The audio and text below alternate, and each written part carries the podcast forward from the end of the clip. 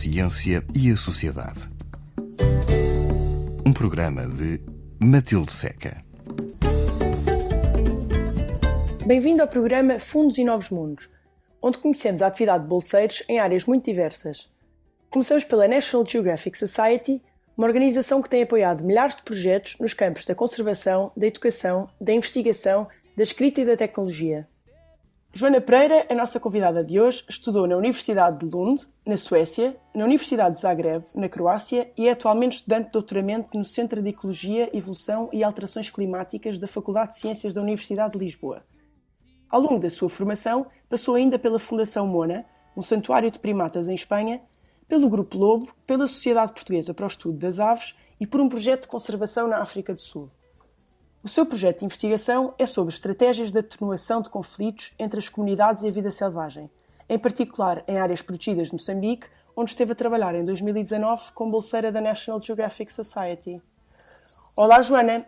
Como é que surgiu a necessidade ou esta oportunidade de, de trabalhar sobre as interações entre a comunidade e a vida selvagem, especialmente neste território? Uh, surgiu um bocadinho da minha experiência na Croácia. Eu trabalhei com, com o uh, e com o grupo de, de investigação uh, do urso uh, pardo na Croácia, portanto, na Universidade de Zagreb, e saiu, veio muito de, das interações que comecei a ter lá com, com, com caçadores, a perceber um bocadinho um, a forma como, como os caçadores um, veem o, o, urso, como é que interagem com o urso, um, e, e, perceber que, que que esta parte de, de, entender o outro lado, de entre, entender um, um bocadinho mais sobre as pessoas e a perspectiva que as pessoas têm uh, sobre, sobre os animais e sobre a vida selvagem, é uma perspectiva muito diferente da nossa, não é? Como conservacionistas. Um, despertou-me uma curiosidade de, de, perceber mais. Portanto, eu sempre fui muito ligada à parte da, da ecologia uh, e foi ali na Croácia que me despertou aqui um lado pela dimensão social da conservação. Uh, depois voltei para Portugal, eu já não estava em Portugal uh, há mais de 5 anos, e voltei para Portugal e decidi que queria, queria voltar à Universidade de, de Lisboa, portanto à Faculdade de Ciências, e, e, um, e já tinha um contacto com, com o Miguel Rosalinho, portanto é meu, o meu principal orientador um, de doutoramento. Uh, já tinha tido um contacto com ele também do trabalho que desenvolvi na Croácia, um, e então pus-lhe um bocadinho este desafio de desenvolver um, um projeto um, sobre as interações humano-vida selvagem. Um, e por acaso, naquela altura, uh, eles tinham contacto com uh, o Miguel Rosalinho e o Carlos Fonseca, que depois também é o meu co-orientador da Universidade de Aveiro, tinham já um contacto um, com a Universidade de Lúrio, em Pemba, um, em que, uh, que, que, realmente um dos grandes problemas uh, do parque mais próximo de, de, Pemba, que é o Parque Nacional das Quirimas, onde, onde eu depois trabalhei, uh, um dos grandes problemas era realmente os conflitos entre, entre as pessoas uh, e a fauna bravia. E, portanto, foi aqui um bocadinho portanto, o meu interesse e um bocadinho a, a sinergia do momento, portanto, o, o projeto que estavam sendo desenvolvidos no, desenvolvidos no momento e esta ligação então com o Parque Nacional das Quirimbas que surgiu esta ideia de estudar as interações então em, no nordeste de Moçambique. E qual é que era o objetivo deste estudo? Era ir para o Parque Nacional das Quirimbas e fazer um levantamento da situação? Uh, sim, no início uh, pensámos em focar-nos apenas nos carnívoros, uh, mas rapidamente um, percebemos que a maior parte da população de carnívoros em Quirimbas tinha sido bastante devastada, portanto, a nível de grandes carnívoros, um, a população estava bastante reduzida uh, e que a maior parte dos conflitos eram muito com, com babuínos, portanto, com, com mamíferos de pequeno porte, uh, que destruíam as machambas das comunidades uh, locais que residem dentro do parque. Portanto, a maior parte dos parques nacionais em, em Moçambique têm comunidades locais a residir no interior das áreas protegidas, portanto, o que aumenta aqui o desafio de tentar conciliar aqui conservação com o desenvolvimento social, não é? nível e, e social e sustentável das comunidades locais. Um, e, portanto, percebemos que se, se, sabia muito pouco. A verdade é essa, é que sabia muito pouco sobre, sobre a distribuição das espécies dentro do parque, sabia-se muito pouco uh, que tipo de, de, de, de, conflitos é que existiam uh, e que, quais é que, que, eram os prioritários. a, a se tentar endereçar. Uh, e então um, a nossa perspectiva foi um bocadinho uh, ir para lá e tentar perceber o contexto em que estamos a trabalhar, primeiro que tudo, perceber uh, para já se existiam, se as comunidades viam um, que, que, que, esta interação com os animais poderia ser uma interação conflituosa, não é? Porque temos interações, as interações não têm que ser negativas, portanto há aqui um, um, um, um bias um bocadinho para interações negativas com os animais, mas a verdade é que temos uma série de, de interações positivas. Uh, e era tentar perceber um bocadinho uh, que tipo de, de, interações é que eles têm, como é que veem os animais uh, e tentar também aqui endereçar o lado mais social. Portanto, a verdade é que depois o, o meu projeto acabou por se desviar um bocadinho da componente mais ecológica e focar-se nas comunidades e perceber o quão vulnerável são estas comunidades a nível de acesso a, a, a, necessidades básicas, portanto, à água, à comida, à saúde, que tipo de capacidades de, de adaptação é que estas comunidades têm a fatores externos de stress Uh, portanto, não só à exposição com, com a vida selvagem, mas também a fatores uh, climáticos. Um, e perceber aqui um bocadinho esta dimensão social um, das comunidades e dos seus meios de, de, subsistência. Que tipo de interações podem ser positivas entre a comunidade e os animais? Então, os animais são fonte de recursos para as comunidades, primeiro que tudo. Uh, os animais são essenciais para manter um ecossistema saudável, que depois indiretamente vai proporcionar recursos às comunidades também, não é? Portanto, temos aqui recursos diretos e recursos indiretos. Uh, portanto, a verdade é que, que as comunidades uh, precisam do, de um ecossistema saudável, não é? E, e, e conservando aqui um, espécies-chave no ecossistema, permitimos isso uh, às comunidades. Um, a nível de turismo, portanto, o, o Parque Nacional das, das Quirimbas não tem um turismo muito desenvolvido, portanto, a única Hoje em dia, a única parte turística é na parte costeira do parque, portanto, no nível de interior não, não, não há turismo desenvolvido, já houve. Havia dois, dois uh, centros turísticos, portanto, alojamentos locais, né, onde as pessoas poderiam ficar, uh, mas já não estão em funcionamento, portanto, o turismo está apenas localizado na zona costeira, mas é uma fonte de receitas uh, para o parque e, consequentemente, para as comunidades também. Um, Portanto, temos aqui uma série de, de, de, de benefícios que as comunidades uh, usufruem de, também viver perto não é, de comunidades uh, selvagens, de animais selvagens. E a nível de riscos, de conflitos que, que acontecem entre a comunidade e a vida selvagem, que tipos de, de impactos temos? Então, a nível de conflitos, o conflito uh, primário no Parque Nacional das Quirimas é a destruição das machambas, portanto, estamos a falar de comunidades que dependem. Joana, pode só explicar-nos melhor um bocadinho o que é uma machamba? Sim, então uma chama é uma, uma horta uh, familiar, portanto é um campo agrícola familiar. Um, e são comunidades que dependem quase exclusivamente uh, daquilo que produzem, não é? Dos seus campos agrícolas, o que aumenta a sua vulnerabilidade a fatores climáticos, não é? Mas também a, a, aos impactos do, do, dos animais. Portanto, se temos comunidades que dependem exclusivamente de campos agrícolas e temos animais a destruir esses campos agrícolas, portanto, os, os impactos são gigantescos para as vidas de, daquelas, de, daquelas comunidades. Que tipo de animais é que destroem as machambas? Então, a maior parte de babuínos e macacos vervet um, e porcos selvagens. E depois temos, ocasionalmente, elefantes, que aí sim têm danos que destroem machambas inteiras. Quais é que são os animais mais comuns no parque? Disse-nos há bocado que os, os, carnívoros de maiores dimensões, que as populações estão mais pequenas, não é? Sim, já não. Sim, as populações estão muito reduzidas. Pensa-se que estejam agora a, a crescer, uh, mas ainda são bastante reduzidas, portanto, mas ainda existem leões, leopardos, chitas, portanto, temos aqui grandes carnívoros. Uh, recentemente uh, também um, começou a aparecer o cão selvagem, portanto, uma beco, também no, no parque.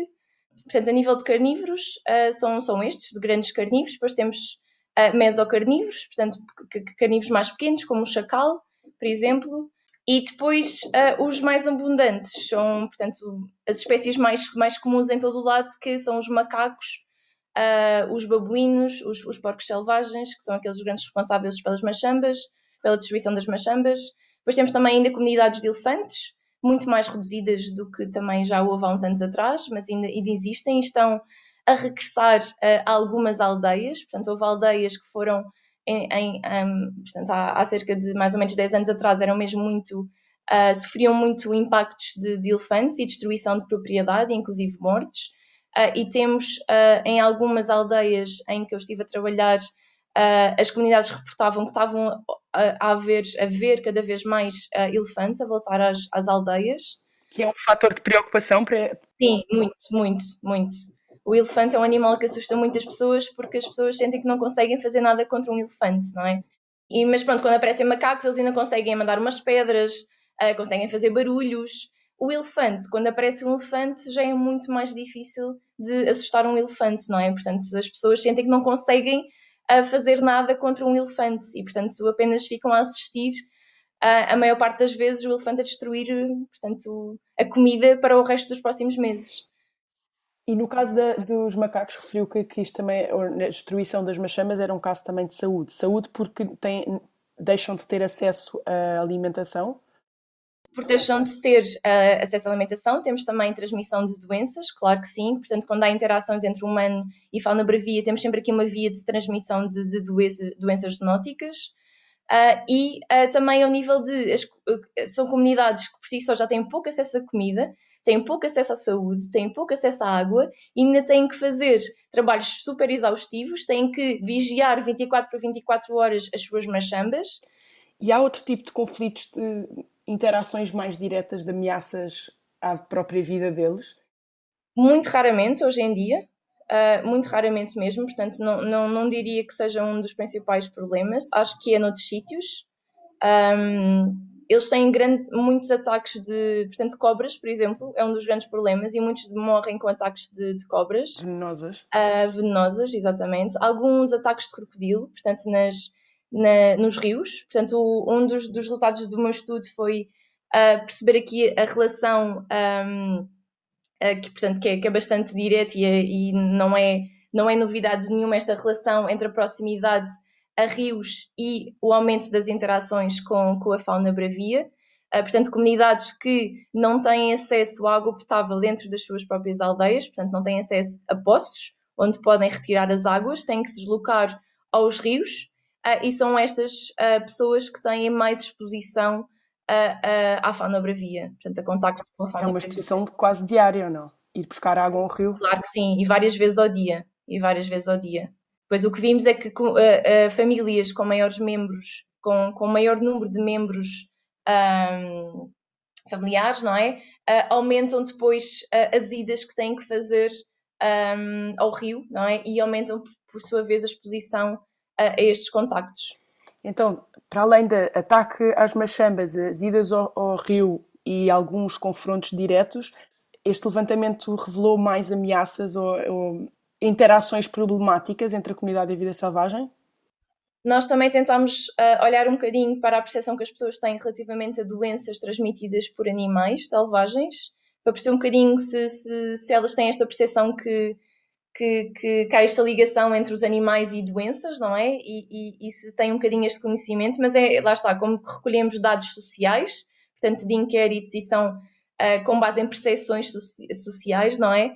Uh, não nos, não nos dá, a, não nos dá a, a, a visão total de se é realmente um problema esta transmissão de doenças ou não. A maior parte das pessoas diz que não e não associa, portanto, diz que nenhum membro da família foi infectado por algum animal selvagem. Portanto, não, não percebemos se é falta de percepção e falta de conhecimento deste, destas doenças zoonóticas ou se realmente há, há pouca incidência. Zoonóticas e doenças que vêm de animais? É, transmitidas de animais, sim.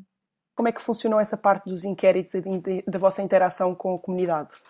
Então, eu desloquei-me a Pemba sozinha, uh, mas tive toda uma equipa, portanto, eu, eu, uh, esta bolsa da National Geographic uh, foi em colaboração com a Universidade de Lúrio, em Pemba, e, portanto, tive todo o suporte da, da universidade e fui para o campo, inclusive, com a alunos e investigadores lá. Portanto, tinha todo este apoio de pessoas locais que conhecem o sítio, conhecem a cultura, não é? Que é muito importante, porque depois temos toda um, uma hierarquia uh, social e tradicional nestes locais que temos que cumprir e que temos que respeitar. E, portanto, para mim foi, foi essencial ter pessoas locais que, me, que me instruíssem neste, neste sentido uh, e que me introduzissem muito também às comunidades. Uh, e os nossos inquéritos foram muito. Uh, tínhamos, portanto, inquéritos fechados, portanto, com perguntas fechadas, mas tentei ao máximo no início ter perguntas abertas em que fomentasse aqui um bocadinho. Um, portanto, um, uma, um, uma comunicação informal, não é? E perceber um bocadinho que, que, que temas relevantes e que preocupações é que uh, uh, eram relevantes abordar para estas comunidades. Portanto, uma das perguntas iniciais que eu tinha no inquérito era, era perceber um bocadinho quais é eram as necessidades e os problemas do dia a dia daquela, daquela comunidade, daquela aldeia. Um, e perceber um bocadinho se dentro de estas, destas perguntas não direcionadas, se a fauna bravia aparecia um bocadinho aqui, não é? E tentar perceber se realmente a vida selvagem é um problema, é, é, é, é um, é, é um conflito para eles ou não. Fiquei curiosa com a, com a questão da, da hierarquia social. Gostava que me contasse um bocadinho mais sobre como é que, como é que funciona né, dentro destas comunidades. Então, há uma hierarquia muito grande e eu nem consigo enumerar, portanto, todos os níveis hierárquicos, mas a primeira coisa que se tem que fazer quando se chega a uma comunidade um, rural destas, não é? Um, é introduzirmos ao líder comunitário, portanto, ao líder tradicional, que é o responsável uh, pela, pela, pelas, pela aquela comunidade, portanto, é introduzirmos, depois temos, a seguir ao líder, temos o chefe da aldeia, depois temos o secretário da aldeia e quando o líder não está presente, portanto é o chefe que nos atende, quando o chefe não está presente vamos para o secretário um, e assim por adiante. Às vezes temos rainhas também uh, em algumas aldeias, portanto é aqui um, um Uh, portanto, um, um, uma linha hierárquica que temos que seguir e que temos que uh, respeitar, e, to e, e, todos mostram muito, muito respeito pelo, pelo líder uh, tradicional. depois, antes de chegar às aldeias, também há todo um, um, sistema de, de, de, autorizações que temos de, de, de pedir e, e, a quem nos temos a apresentar, portanto, temos que não só pedir autorização ao parque, para trabalharmos no parque, obviamente, mas depois temos que ir ao distrito onde aquela aldeia está localizada pedir autorização para trabalhar lá, depois temos que ir à localidade, a falar também depois com, com o secretário da localidade para pedirmos autorização para trabalhar naquela aldeia e só depois então é que podemos ir à aldeia e falar com o líder comunitário. É muito engraçado. E como é que, como é, que é feita a comunicação a nível de línguas? Porque Moçambique tem montes de dialetos, não é? Sim, sim. Então aquela zona uh, é muito. Macua é a língua mais, mais uh, frequente Uh, alguns, muito poucos, falam português. Portanto, às vezes conseguia comunicar com alguns líderes comunitários, mas a maior parte não, e eram os alunos uh, com quem eu estava a trabalhar uh, que faziam esta comunicação. A maior parte deles fala, fala macua, e depois o que fazíamos, um, nós separávamos para fazer os questionários e contratávamos pessoas da aldeia para fazerem a tradução. Portanto, havia sempre uma pessoa ou outra que falavam português, Uh, e, portanto, essa pessoa acompanhava-me depois uh, durante as minhas entrevistas e fazia-me a tradução de português para Macua. E houve algum tema que tivesse surgido que tivesse sido uma surpresa para si? Surpresa, não, não, não sei se, se foi, mas, uh, portanto, grande parte das preocupações tinha a ver com necessidades básicas, portanto, mesmo a nível de, de, de saúde, em que a maior parte dos, dos hospitais e hospital já era muito, muito raro a ver, mas os centros de saúde uh, eram a vários, vários quilómetros da aldeia, eram noutras aldeias e muitas vezes uh, nos distritos um, de, de, portanto, de, daquela zona onde estávamos, em que as pessoas tinham que andar quilómetros e quilómetros uh, a pé, um, se não tivessem a sorte de, de, conseguir boleia, porque a maior parte das pessoas não tem transporte, um, não tem carro, não tem, uns têm bicicleta, mas, mas muito poucos. Uh, portanto, são comunidades muito isoladas, uh, que a mobilidade é muito, muito uh, difícil. Um dos grandes problemas é também as comunidades produzem, portanto, o, o, foco é realmente a, a, produção agrícola, mas depois não têm mobilidade e não têm acesso a mercados para vender esta comida. Um, e, portanto, este é um, um, dos grandes entraves também ao desenvolvimento destas comunidades.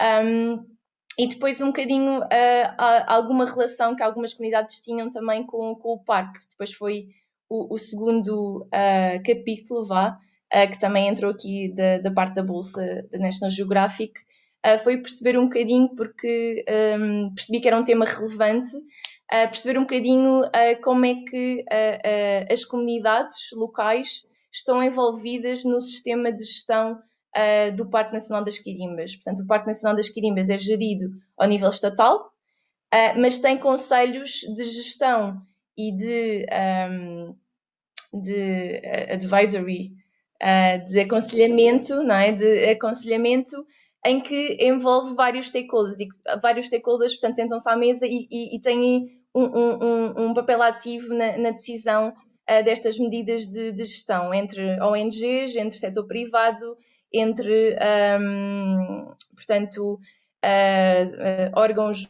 governamentais locais e as comunidades locais.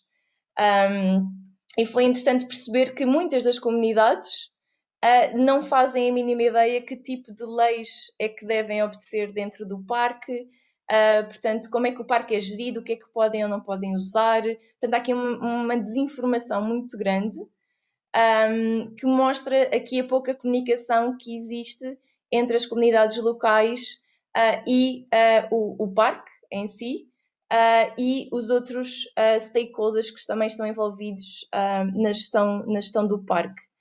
Mas há alguns membros que pertencem então a grupos de, de, em que se fala sobre a gestão do parque. Sim, as comunidades, as comunidades locais têm órgãos de gestão dos recursos naturais Portanto, uh, e é através destes órgãos que, uh, que podem depois participar na tomada de decisão uh, do, do, portanto, dos, das, das, medidas de gestão do parque. Mas como é que eles participam na tomada de decisão e depois não, não há uma comunicação em que eles saibam quais são as regras? Que tipo de regras é que, que não são obedecidas, por exemplo? Exatamente, pronto, isso aí foi interessante perceber.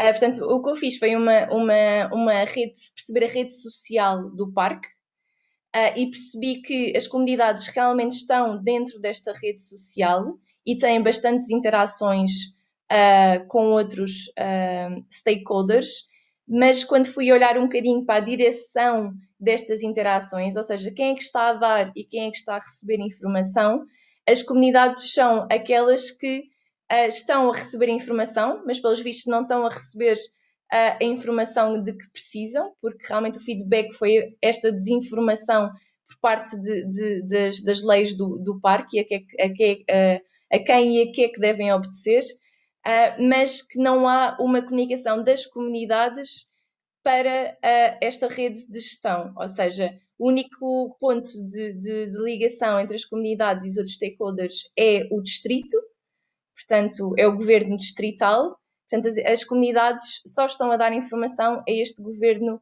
distrital e não estão a dar informação aos outros uh, stakeholders, inclusive ao parque. E que tipo de leis que, que, existem no parque é que eles não obedecem porque não sabem? Por exemplo, há um sistema, o parque é gerido por um sistema de zoneamento, em que existem zonas específicas para, por exemplo, zonas de, de proteção total, em que as comunidades não podem viver, não podem entrar, não podem utilizar recursos, portanto está destinado apenas à conservação das espécies selvagens.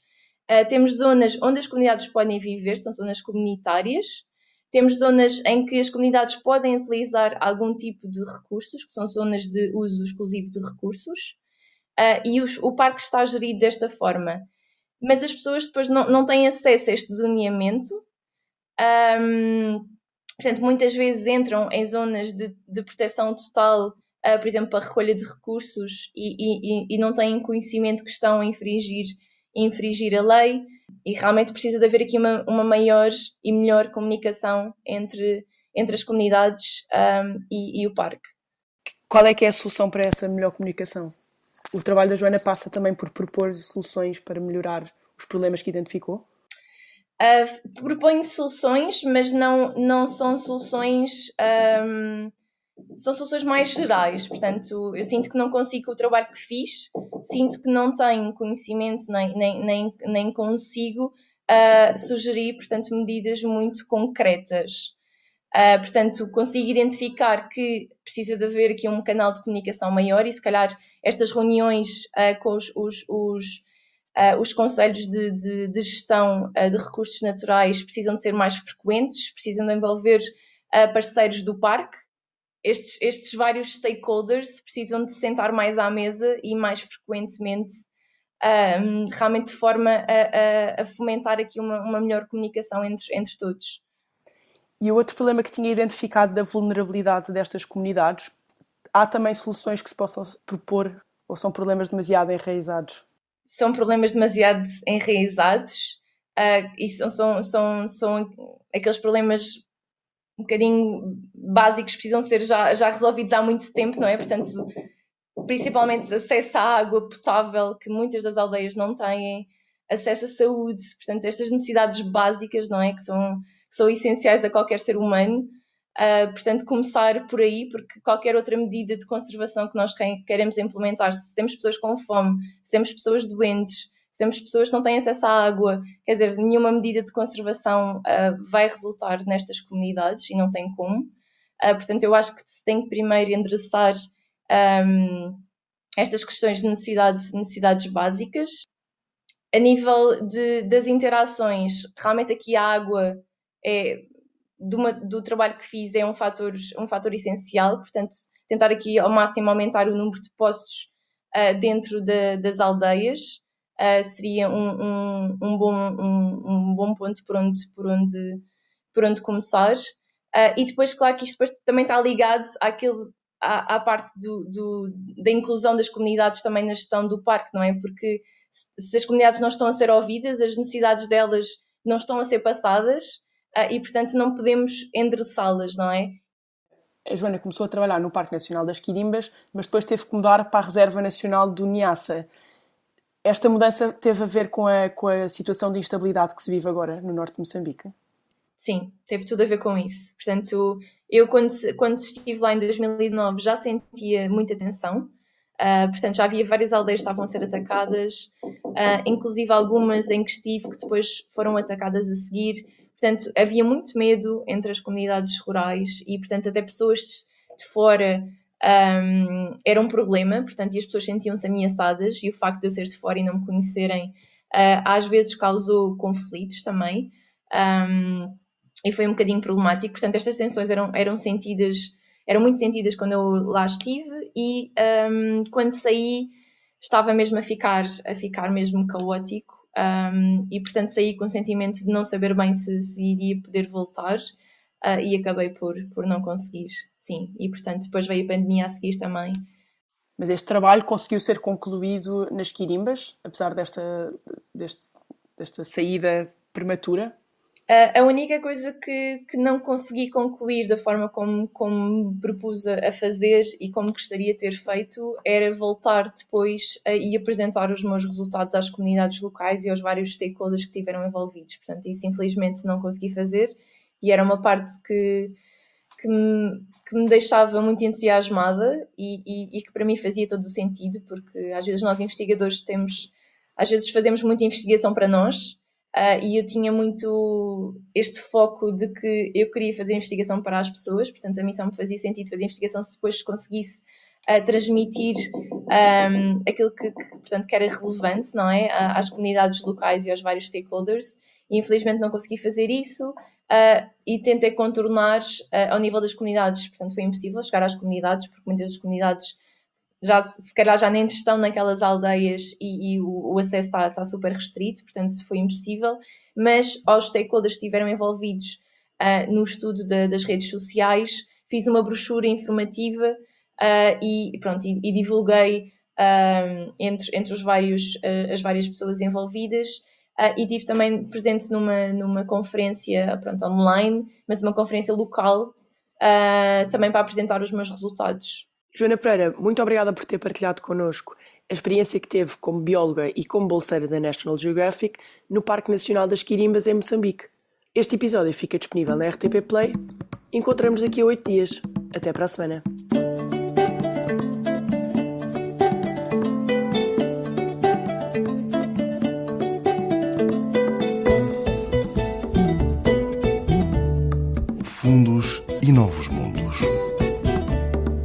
Projetos para a ciência e a sociedade.